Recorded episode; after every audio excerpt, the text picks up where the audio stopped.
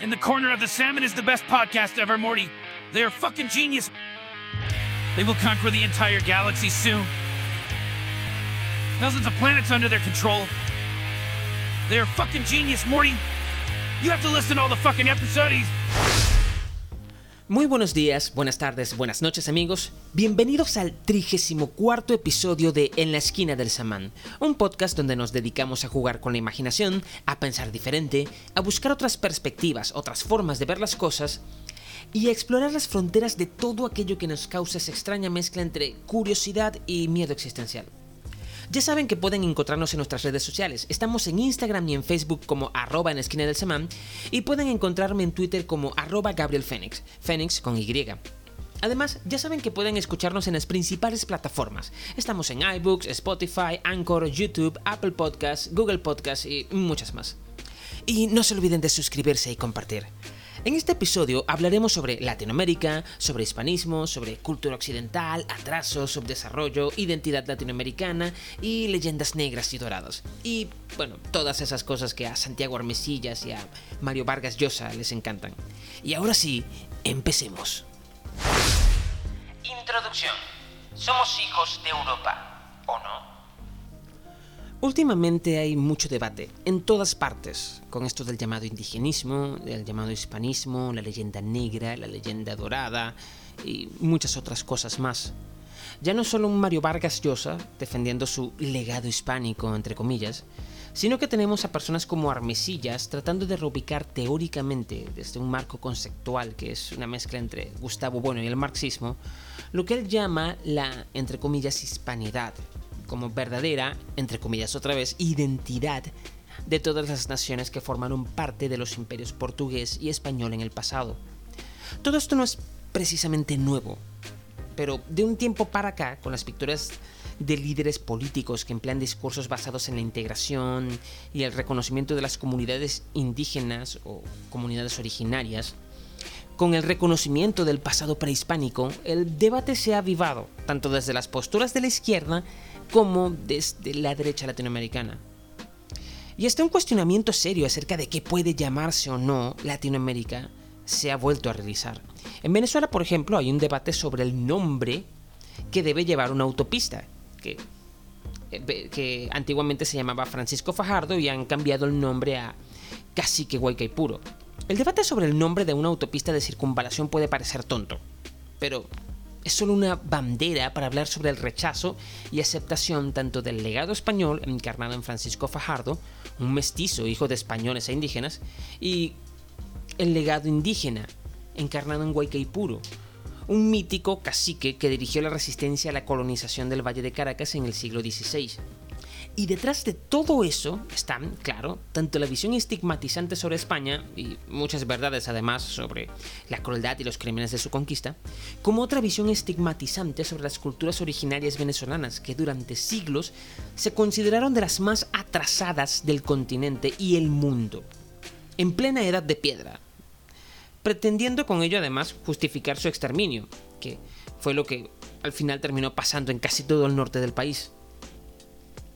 Aunque si te pones a pensarlo, todo esto son cuestionamientos que de verdad vale la pena hacerse.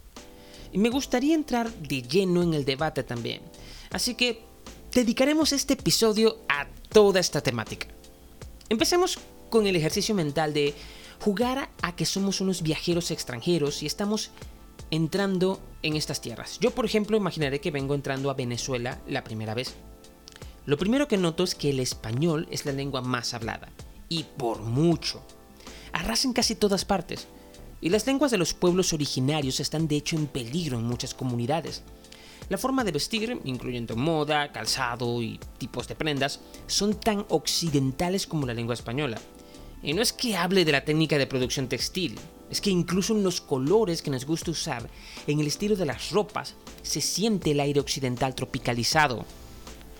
Por mucha influencia cultural que haya supuesto el traslado de cientos de miles de africanos como esclavos a Latinoamérica, no hizo que adoptáramos sus formas de vestir, como su típico gusto por las prendas multicolores de alto contraste.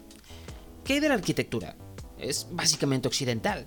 Respecto a técnicas y métodos prehispánicos de construcción, no quedan muchas prácticas en realidad, salvo algunas cosas llamadas canelles que solemos construir siempre que nos es posible o tenemos espacio para hacerlo.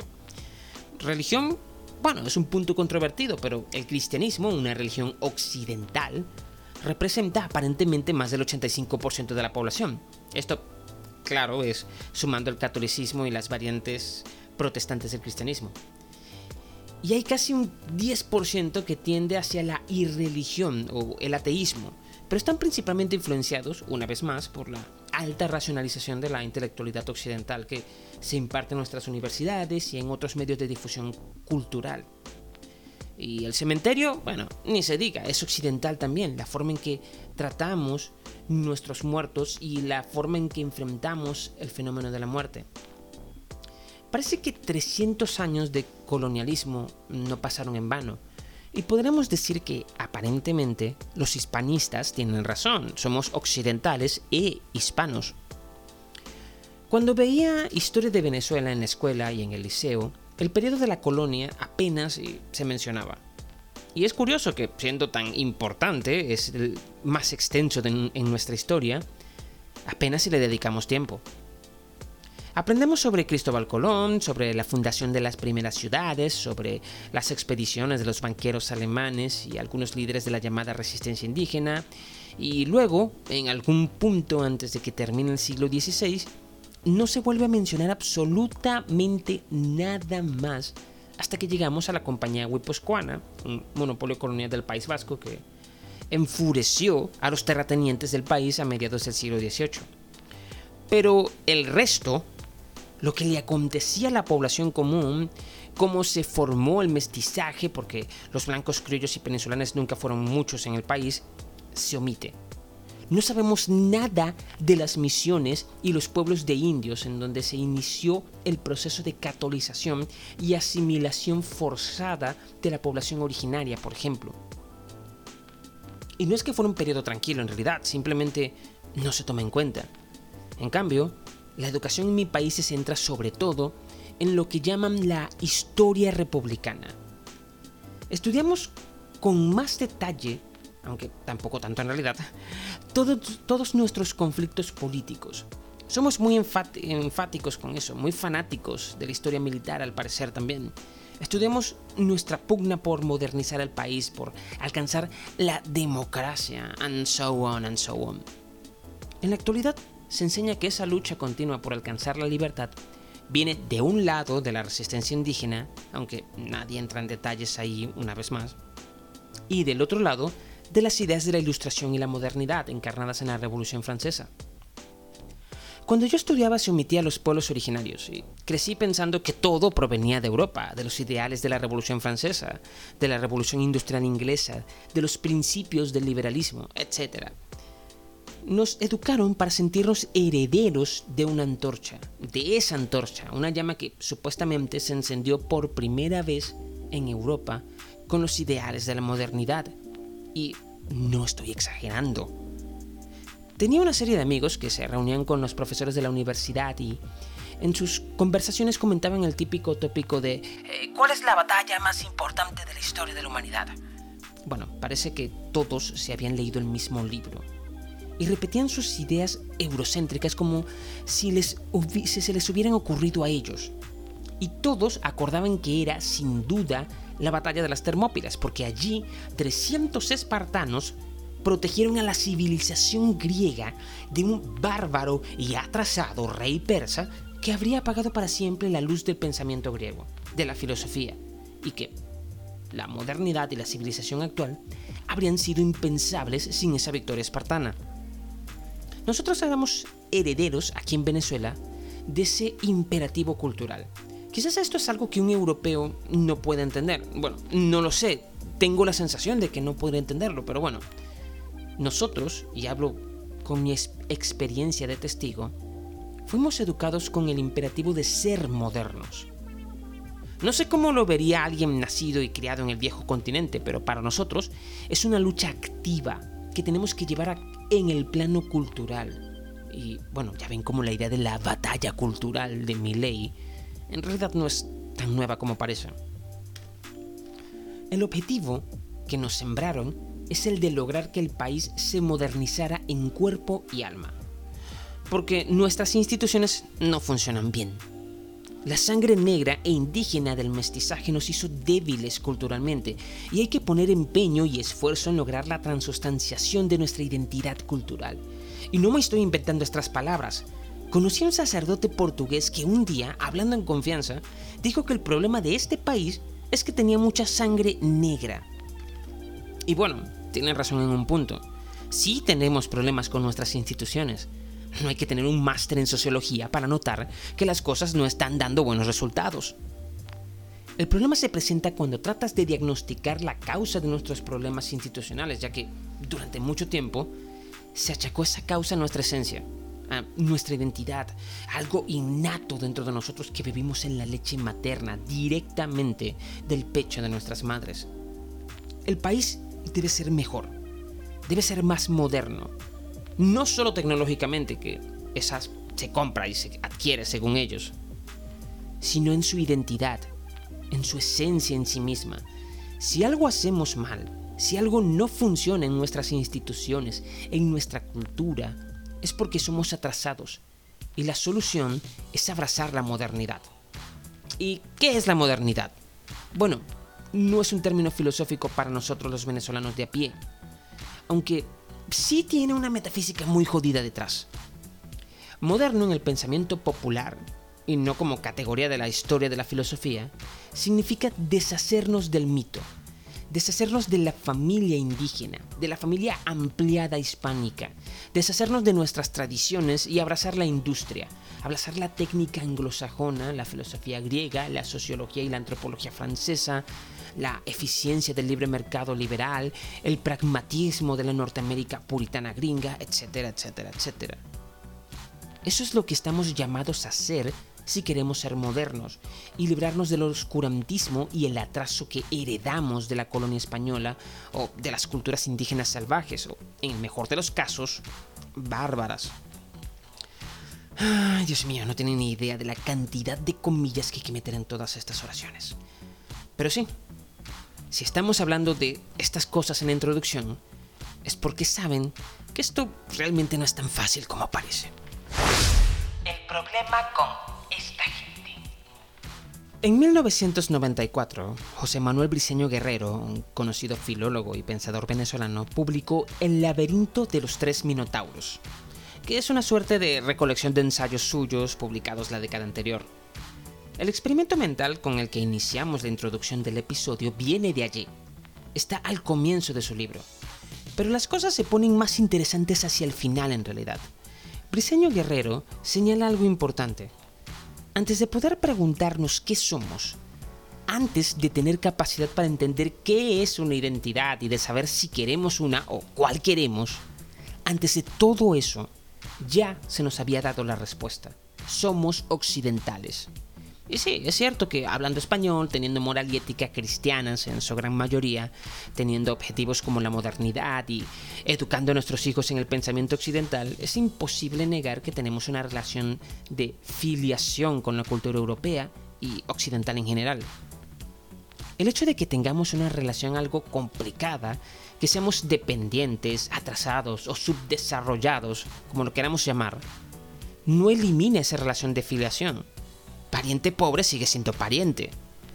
Pero, pero, hay algo que no termina de ser así. Hay algo que solo estando aquí puedes entender. ¿Por qué? Porque es una experiencia que no tiene voz, un sujeto mudo. Es una especie de discurso sin palabras, un objeto real lacaniano que se niega a ser entendido. Todos lo conocemos. Es la queja sobre esta gente, este país, este pueblo. Y esas son las palabras y el contexto y el tono exactos. El problema es esta gente. Venezuela es un gran país, su problema es la gente que lo habita. Pero entonces, ¿qué carajos es lo que tenemos? Si un país, una nación es precisamente la gente y la cultura que la habita. Pero la queja permanece. Y es eso, una queja. Somos occidentales, claro. Aun cuando libramos nuestras guerras de independencia, luchamos contra un imperio colonial europeo y todo eso. lo hicimos esgrimiendo motivos europeos. ¿Leyeron la Declaración de Independencia o las constituciones de las primeras repúblicas del continente? Invocamos al dios cristiano, no a uno mexica, inca, no a un dios pemón o guayú. Los principios que invocamos remitían a la libertad, al libre comercio, la propiedad privada, la ilustración, etc. Y sin embargo, a pesar de todas estas banderas, en 1812, cuando Francisco de Miranda, que había luchado en la guerra de independencia de Estados Unidos en la batalla de Pensacola, que había peleado en la Revolución Francesa, y hasta tiene su nombre inscrito en el Arco del Triunfo de París, ese mismo Miranda que había llegado al país un año antes para dirigir los ejércitos de la recién nacida república, tuvo que firmar una capitulación frente a las tropas realistas. Y los patriotas le entregaron, lo entregaron a los realistas, acusándolo de traición. Y es famosa su expresión al enterarse de lo que estaba pasando. Cuando Bolívar y los demás líderes patriotas entran a su casa y lo sacan de noche y lo llevan a entregarlo, él los mira a todos y dice simplemente, Bochinche, bochinche. Este pueblo no sabe ser sino bochinche. Y cuentan las malas lenguas que cuando soltó una grosería al aire, molesto por todo, obviamente, lo hizo en francés y no en español. Miranda se refería, por supuesto, a la imposibilidad de disciplinar a los miembros del ejército patriota y a la sociedad en general, a los líderes, a la falta de orden y a las tendencias anárquicas y de relajación general dentro de las instituciones. Algo que si te pones a pensar en medio de una guerra es relativamente normal. Esta es una frase que se sigue repitiendo hasta nuestros días. Forma parte del saber popular que los venezolanos tenemos sobre nuestra propia identidad. Y a esa se han sumado muchas frases más como Aquí no se puede hacer nada serio porque a esta gente le falta disciplina. El venezolano le tiene miedo al trabajo, es perezoso. Aquí hay que cambiar toda la estructura socioeconómica para que nazca un hombre nuevo, porque el venezolano está corrompido. o una más radical, Aquí hace falta una guerra para exterminar una buena parte de la población y poner en la raya a los que queden, a ver si así nos acomodamos. Tenemos una capita diminuti sobre nosotros. Nos vemos como ciudadanos de segunda en nuestro propio país, los que somos el término medio. Y las clases medias y altas se sienten frustradas de que el país no funcione. Por eso la única solución definitiva para ellos es siempre emigrar.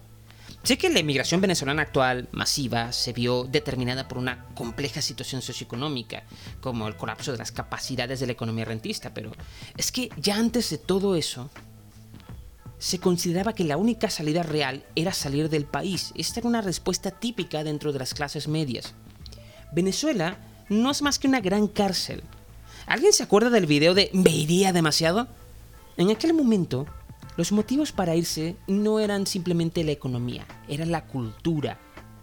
Porque la civilización y la venezolanidad, lo latinoamericano, parecía que eran irreconciliables.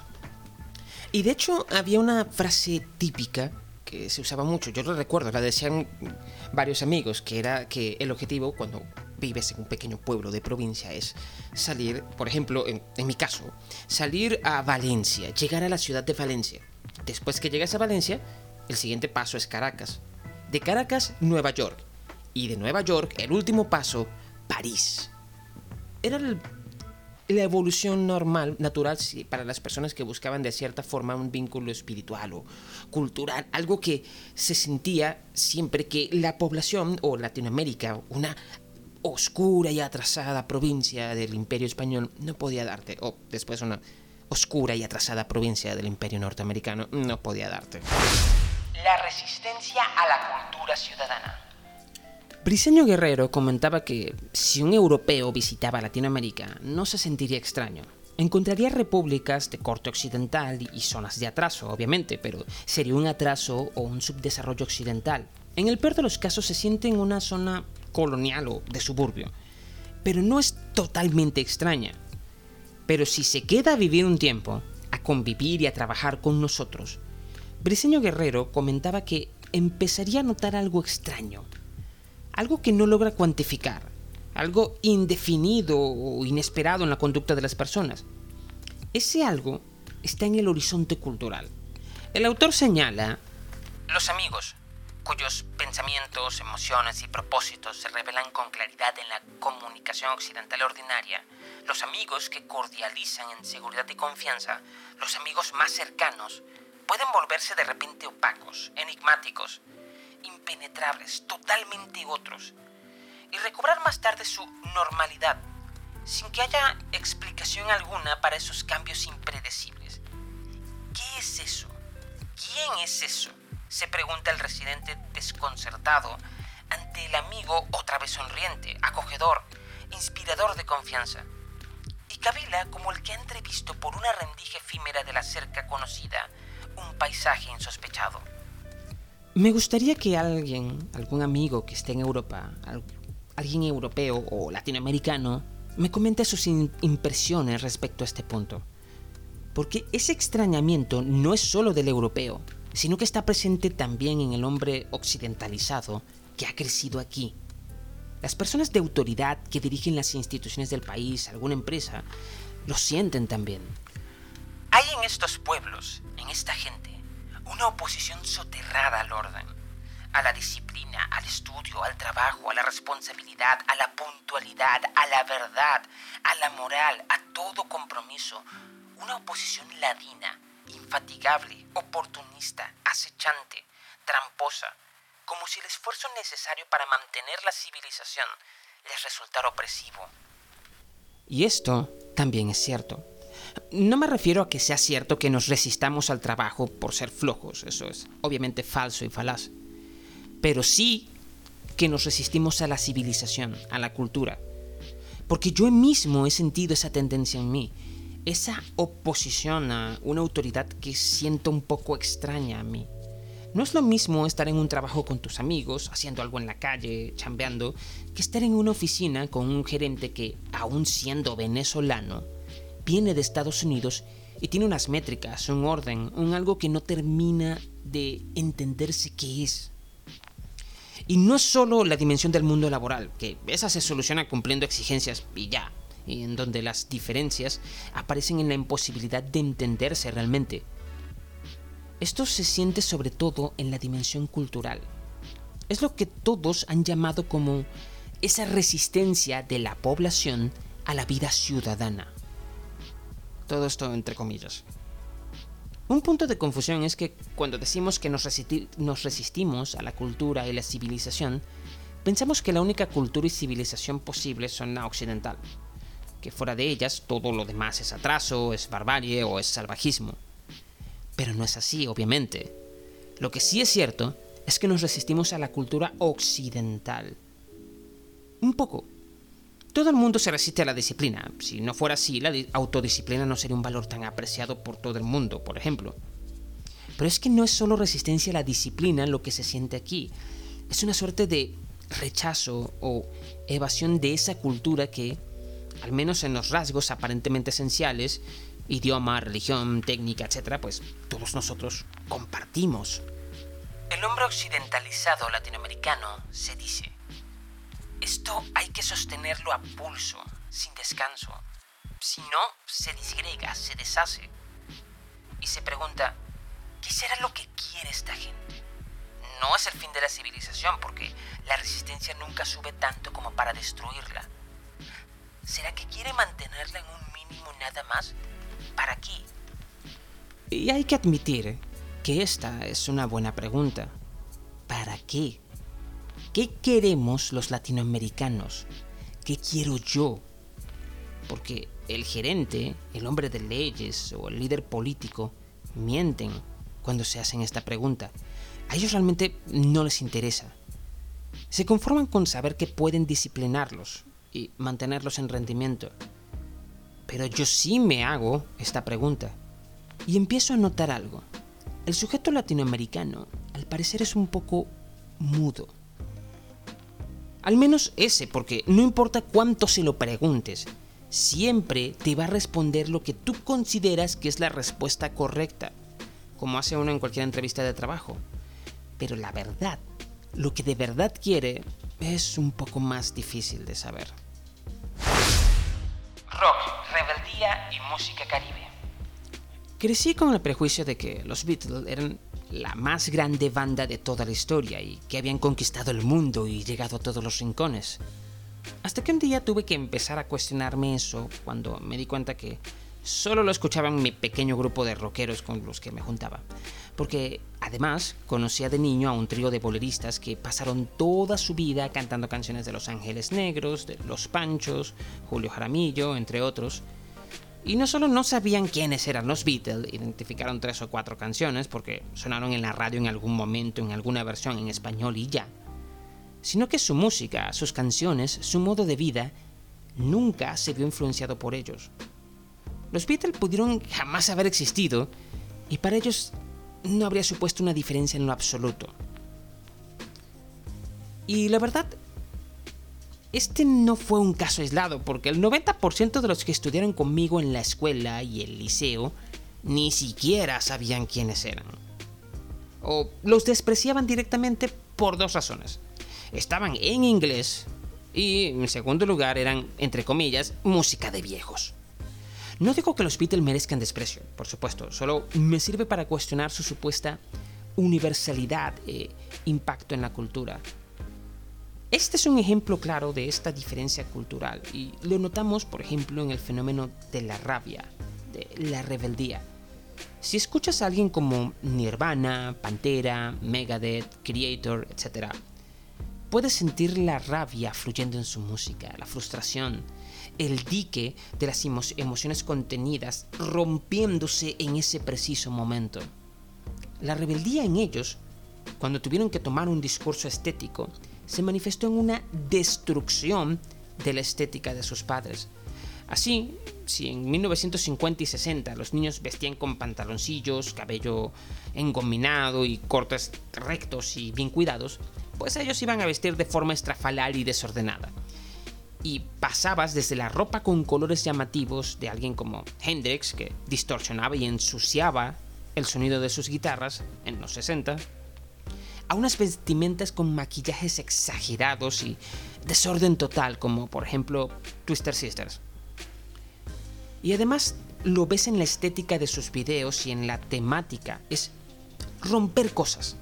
La música rock exterioriza tu ira, tu rebeldía, y la vuelcas rompiendo cosas, destruyendo y atacando algo material fuera de ti, algo que representa eso que precisamente quieres atacar.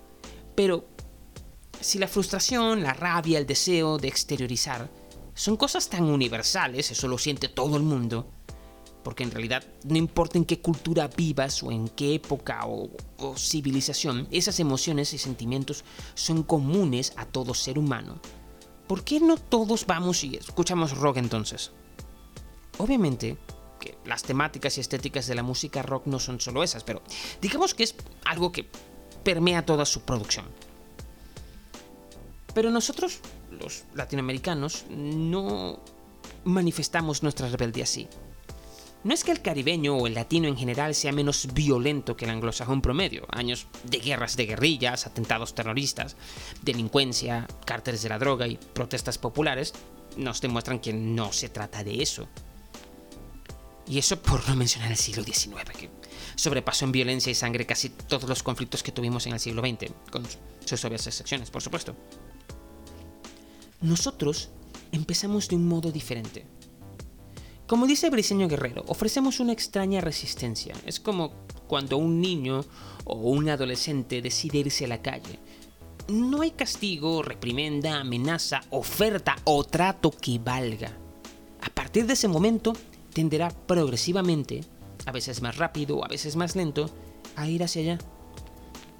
O el empleado que, estando molesto, cansado de su situación, un día decide que se va a ir de la empresa y en vez de atacar con odio al jefe, romper cosas furioso o algo por el estilo, se emborracha y se va tres días a la playa. Es como si nuestra resistencia fuera más elástica.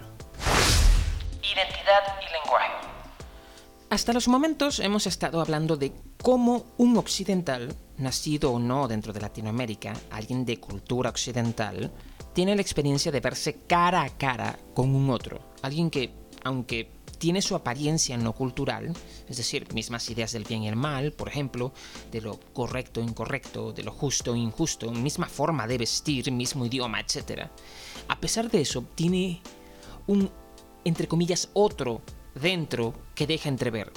Y hemos señalado que en un primer momento ese otro es mudo, no se expresa. Cuando le interpelamos, el sujeto latinoamericano vuelve a expresar su voz occidental u occidentalizada.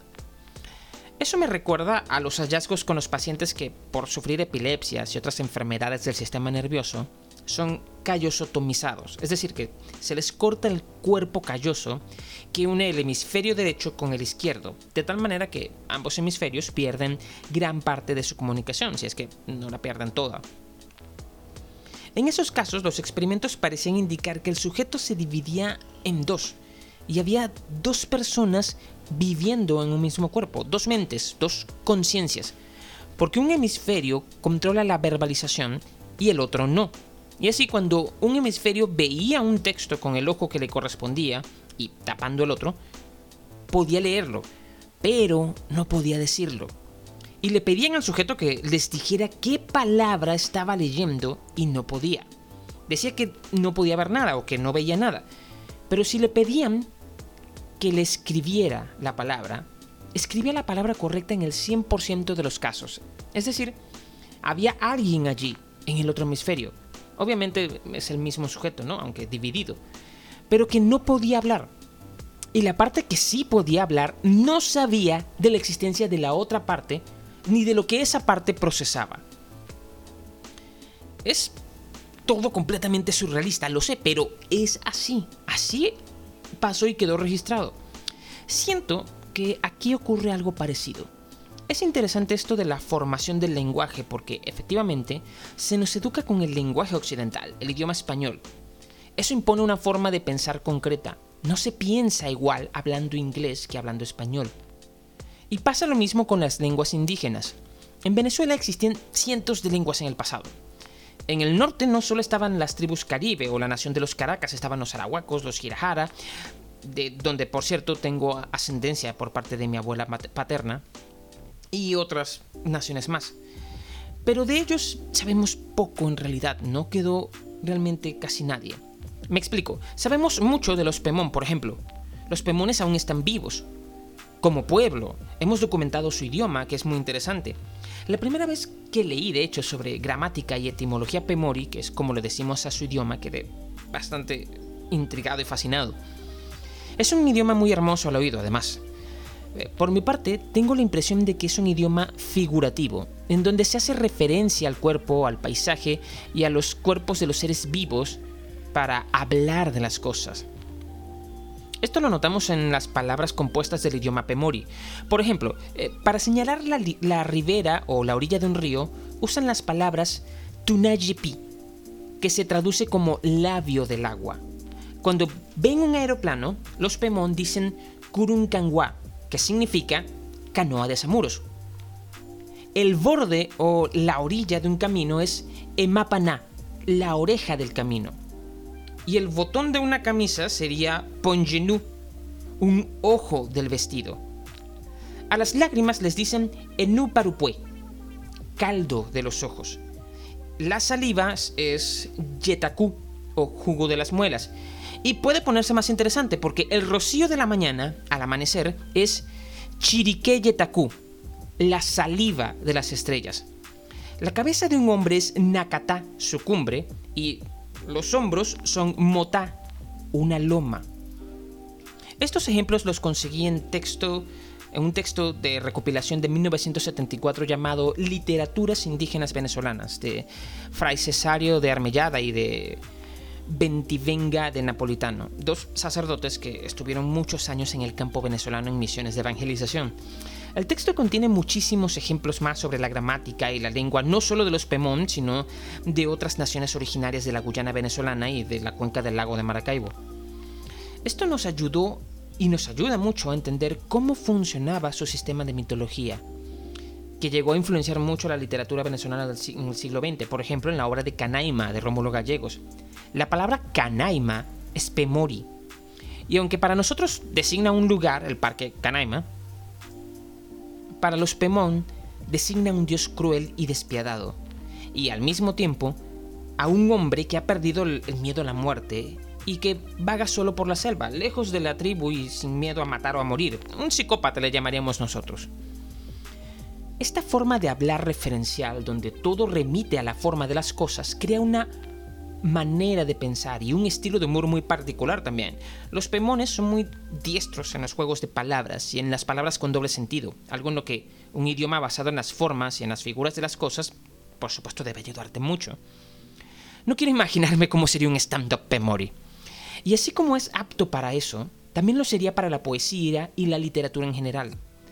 Aunque en este caso toda la literatura Pemori es de hecho oral, y los registros escritos no aparecieron hasta muy recientemente, cuando investigadores, sacerdotes y antropólogos se abocaron a la tarea de registrarla y documentarla. Y aún así, a pesar del esfuerzo, es una cultura que se está perdiendo.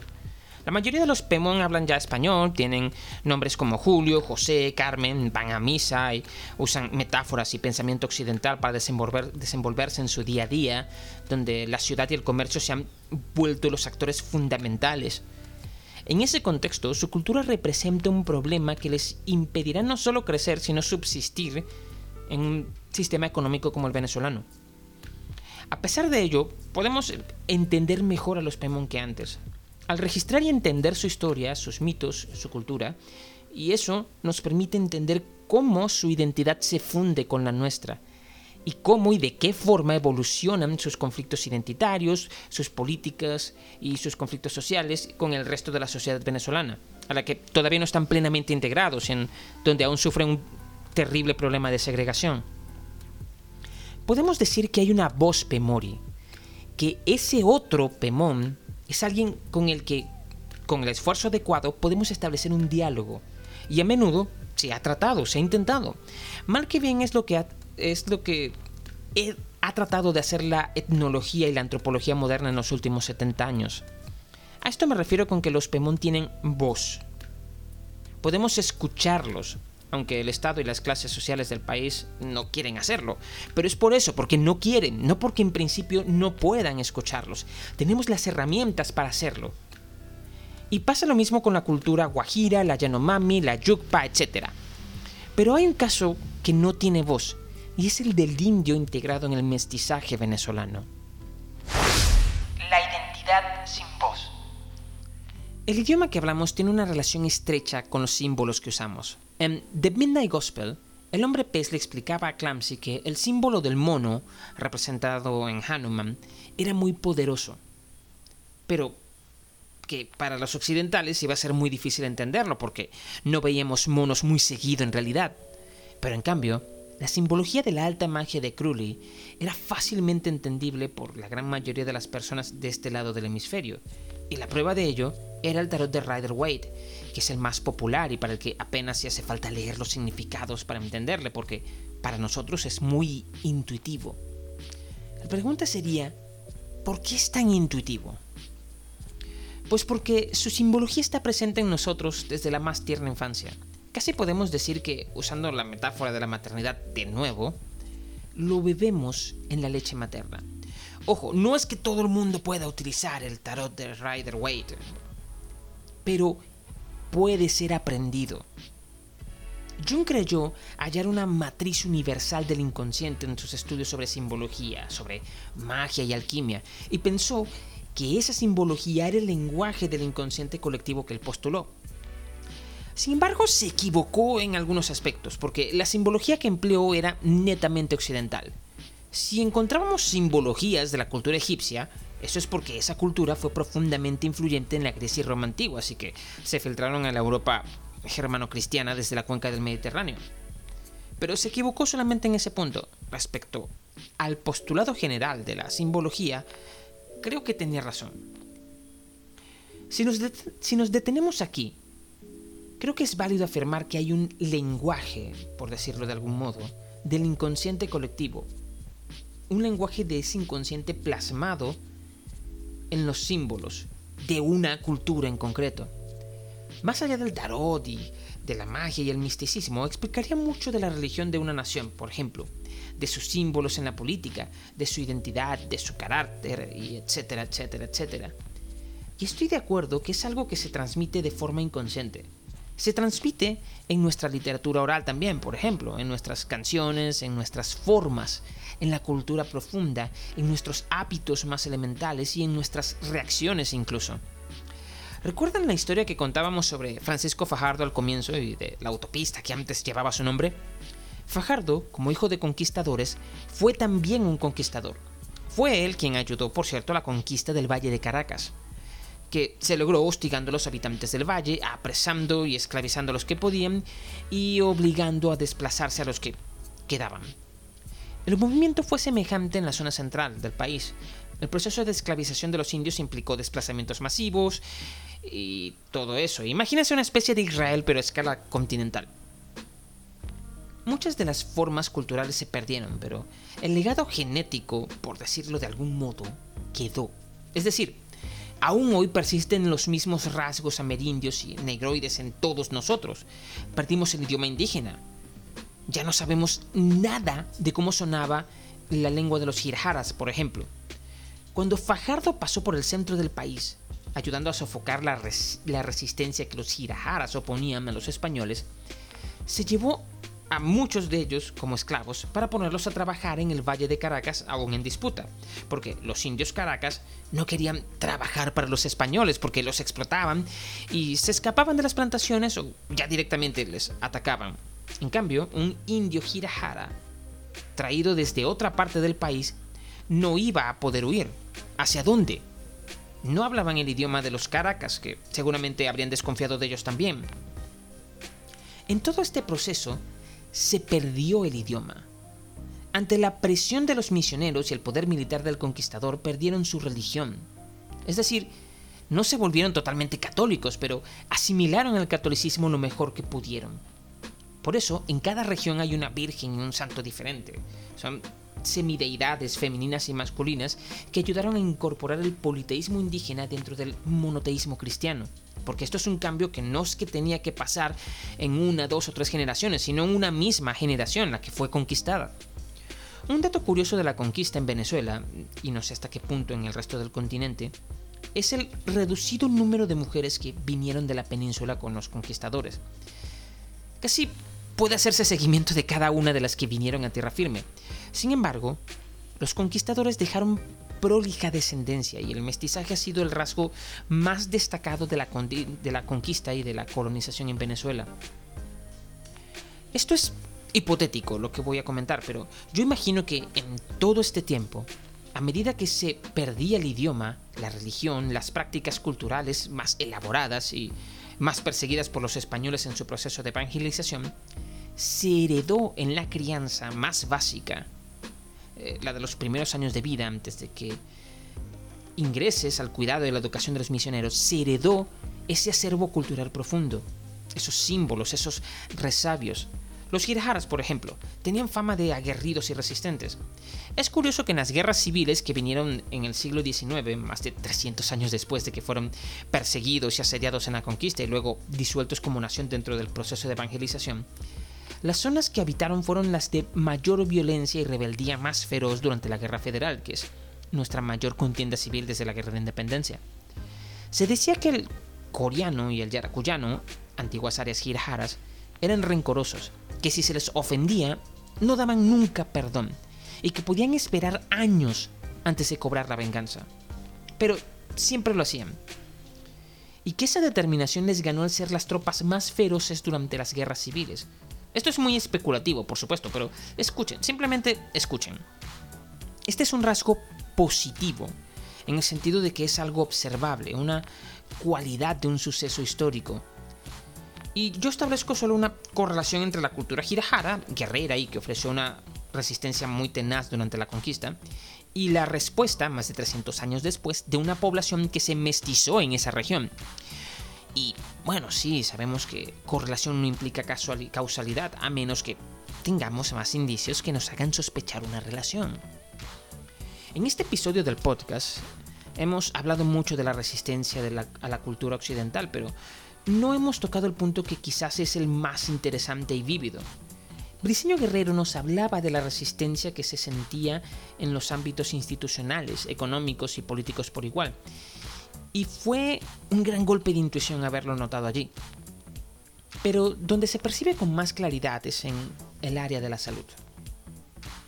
Hay una brecha enorme entre el sistema de salud y el venezolano. El médico es habitualmente percibido como una persona muy respetada, querida y apreciada, pero a quien habitualmente no se le tiene mucha confianza. El venezolano no confía en su médico y en el sistema de salud. No en el sentido de que no se atreva a confiarle su vida, no, sino en el sentido de que siente que no puede ser totalmente franco o abierto con él. Y más de una vez, así como va a ver al médico, se confía también al brujo o al chamán local, que no vive en el centro de la ciudad o del pueblo, en una respetada casa, sino que vive a las afueras, en la orilla de un río, en unas condiciones materiales directamente marginales. Y es curioso que este contraste exista, este contraste entre su condición marginal y paupérrima, casas de lata, altares de bloques sin pulir, pisos de tierra y en suburbios muchas veces peligrosos, y el profundo respeto y confianza que le profesan quienes van a verlos. Y van por los motivos de salud más diversos, desde el ensalmo y protección para un bebé recién nacido, a quienes protegen con semillas de calabaza, entre comillas conjuradas, hasta personas ya ancianas que buscan hacer más llevaderas sus enfermedades y problemas de salud. Frente a este sujeto, el hombre promedio se expresa con más apertura, esperando encontrar más comprensión y sin temor a ser, a ser juzgado, algo que siente que sí ocurre con el médico. Y es comprensible, el médico en el hospital o en el consultorio suele ser más inflexible, más duro. Para nadie es un secreto que no hay casi diferencia entre un cuartel y un hospital todo se maneja con disciplina militar y si averiguan un poco descubrirán que incluso hay castigos físicos. Un amigo médico me contó, de hecho, cómo a un compañero en una guardia le aplicaron la del recluta obeso en Full Metal Jacket. O sea, lo amarraron a la cama con las sábanas y lo golpearon con pastillas de jabón metidas dentro de las medias. Todo esto rodea al médico de una superioridad y de una arrogancia que el hombre de a pie siente que establece un vínculo insalvable y frente a quien no puede expresarse porque tiene la sensación de que el médico, en cierta forma, va a negar lo que el paciente es. Entonces, creo que podemos notar aquí en este ejemplo de la medicina, que recojo no solo de mi experiencia personal, sino también en textos como el de la antropóloga venezolana Jacqueline Clarac de Briseño, que se llama La enfermedad como lenguaje en Venezuela, podemos notar el mismo patrón observado por los militares durante la guerra civil, una especie de sujeto atávico, mudo, que se muestra rencoroso, y por Briceño Guerrero en el siglo XX, esa resistencia que él llamó ladina a la cultura occidental y a la civilización. Es decir, hay una especie de analogía entre todos estos eventos. Y es aquí cuando regresamos al tema de los cerebros callosotomizados. Un cerebro en esas condiciones no es más que un cerebro mutilado, una parte del cerebro perdió su capacidad de hablar, aunque aún está allí, simplemente perdió su voz. Pero siente que tiene lenguaje, que tiene algo que decir. ¿Y si nosotros perdimos nuestra voz? Un Pemón puede expresar su ser, su cultura, puede expresarlo en su idioma y en sus simbologías, pero nosotros, mi abuela paterna, descendiente del mestizaje Girajara, una nación destruida en la conquista, mis abuelos maternos, de la etnia de los tamanacos en el llano venezolano, también desplazados y disueltos durante la conquista, no tenemos nuestro idioma para expresarnos. Nos lo quitaron. Debemos hablar en español. Un descendiente de italianos puede aprender su lengua y entrar en contacto con la herencia cultural de sus abuelos, pero ni yo ni mis abuelos podemos hacer eso también. Tampoco queda nada de nuestra religión. Nos obligaron a asimilarnos cristianos, o al menos a mis antepasados en alguna generación atrás, muy atrás. Es un pasado oscuro y, ya olvidado. Solo nos quedan algunos símbolos. La simbología de la serpiente amarilla, que es buena para nosotros. En algunos rituales, como por ejemplo poner unas semillas de auyama, es decir, calabazas, en la cuna del recién nacido, para protegerlo de los espíritus de los muertos. Es lo que nos queda fragmentos, pequeños símbolos culturales que de alguna forma resuenan profundamente con nosotros, con un deseo que no puede ser materializado en palabras. Jung decía que tenemos un inconsciente colectivo que habla en símbolos. No tenemos que creernos al pie de la letra lo que dice Jung, pero hay algo de cierto en eso de los símbolos y el inconsciente formado dentro de la cultura. ¿Y qué pasa en estos casos? Cuando una cultura es atacada y despedazada, es mutilada y perseguida y se funde en mestizaje, pero un mestizaje traumático, plagado de racismo, en medio de una sociedad de castas que duró más de 300 años. Quizás eso es algo a lo que Briceño León se refería, ese algo extraño, esa resistencia a la cultura occidental que tanto dice, ese entrever algún otro en la mirada del sujeto latinoamericano. ¿Hay que rechazar nuestro legado hispánico? Somos occidentales y a su vez no, somos algo más. Tener una relación de filiación con Occidente no nos hace necesariamente occidentales, pero es cierto que es nuestra herencia. Y nos han dado, culturalmente al menos, mucho. Hablamos su idioma, tenemos mucho de su religión, que convenientemente mezclamos con la nuestra. Nos dieron su técnica, sus instituciones, su moral y ética incluso. Y las usamos día a día, es verdad, seguimos exigiendo democracia y libertades ilustradas. Y al mismo tiempo, tenemos unas cuantas desgracias que heredamos como oligarquías, racismo, corrupción, capitalismo, etc. Que esos rasgos negativos como la oligarquía o el racismo pudieron habernoslo dado también las naciones originarias? Bueno, sí, es cierto. En principio pudieron, pero no lo hicieron. Porque su posición como culturas dominantes fue ocupada por otros quienes sí nos dieron esas cosas.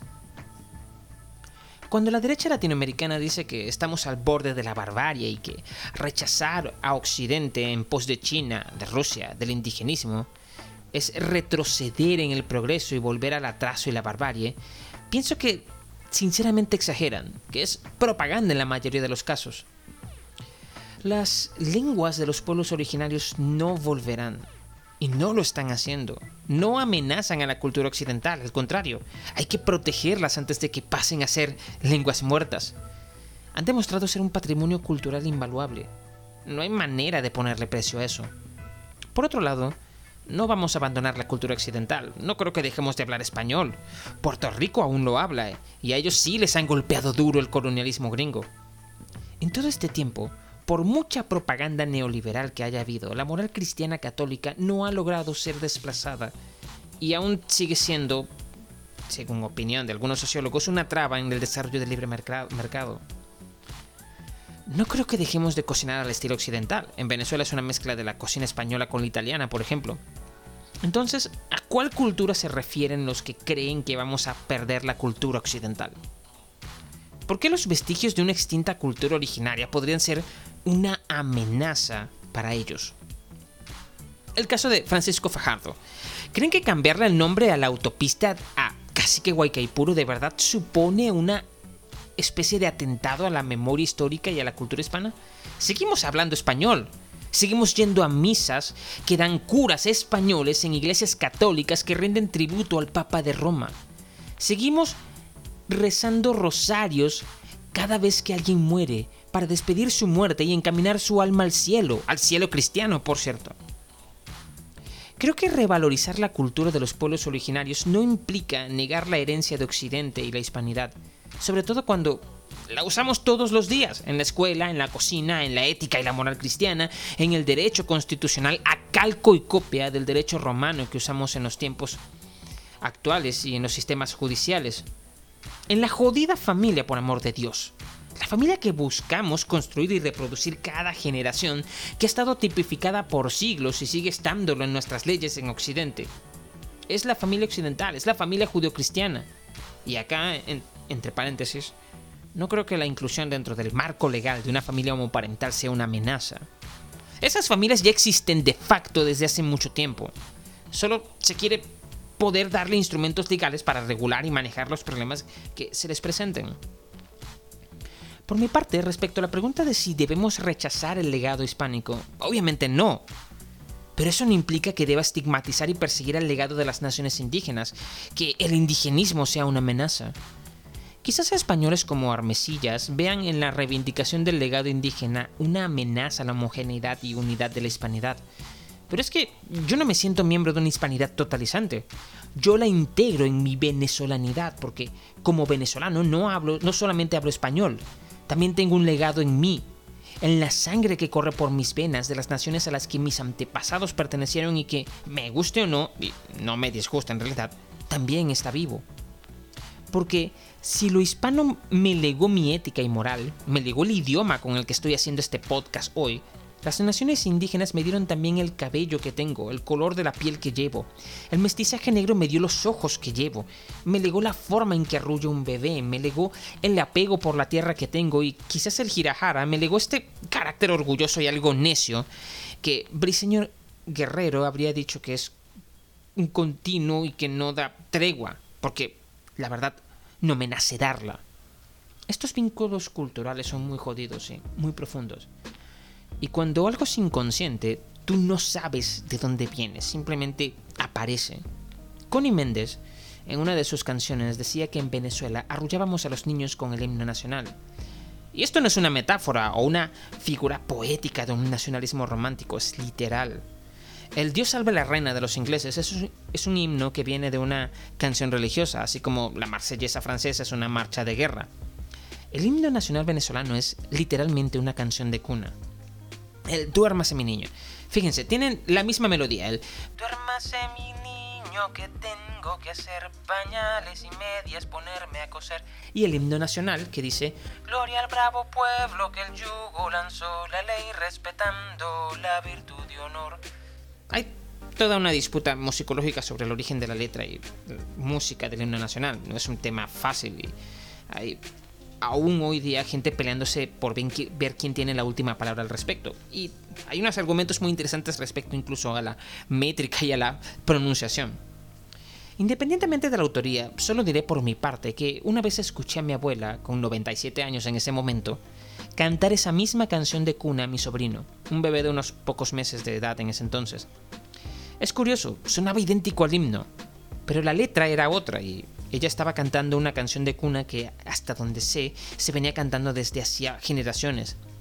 La letra era diferente a la que encuentran por todos lados ahorita, pero era la misma melodía, era la misma canción. Y ella cantó a su bisnieto una canción que a ella su madre le cantó cuando tenía la misma edad, hace, ¿qué? ¿100 años? En 1920, no sé. Y ella cantó a su bisnieto una canción que estaba en su acervo cultural desde hacía generaciones y estoy seguro que mis sobrinos, en su momento, le cantarán la misma canción a sus hijos.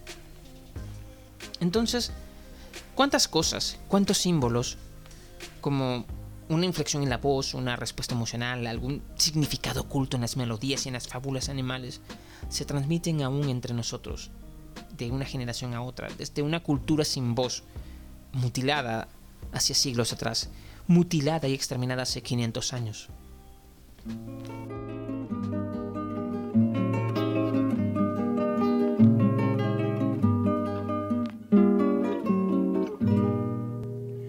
Por los caminos de Aragua y a las cuatro de la mañana se oye un apunte ganado que viene desde la sabana. El puntero encapotado cantando la va llevando. Porque hasta el buey te lo entiende si se lo dice cantando, porque hasta el buey te lo entiende si se lo dice cantando.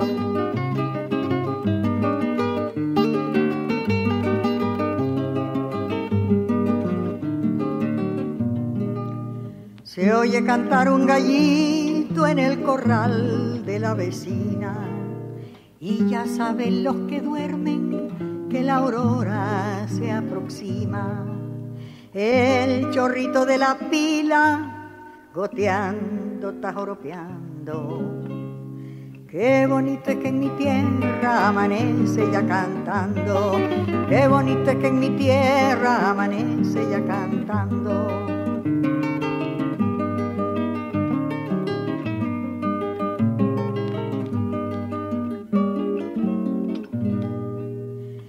La lavandera en el río y el jardinero regando, el albañil en su andamio, todos cantan trabajando. Los muchachos de mi pueblo todo el día andan silbando. Ya por el mundo se dice Venezuela habla cantando. Ya por el mundo se dice Venezuela habla cantando.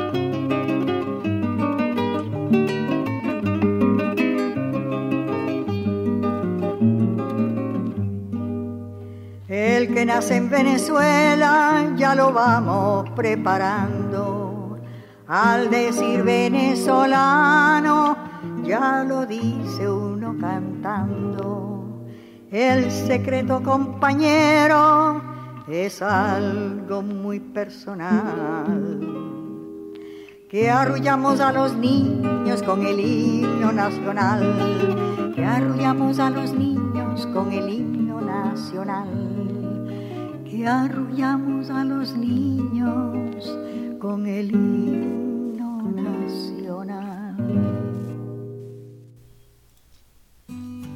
Acaba de escuchar el 34 episodio de En la esquina del samán, un podcast donde nos dedicamos a jugar con la imaginación, a pensar diferente, a buscar otras perspectivas, otras formas de ver las cosas y a explorar las fronteras de todo aquello que nos causa esa extraña mezcla entre curiosidad y miedo existencial.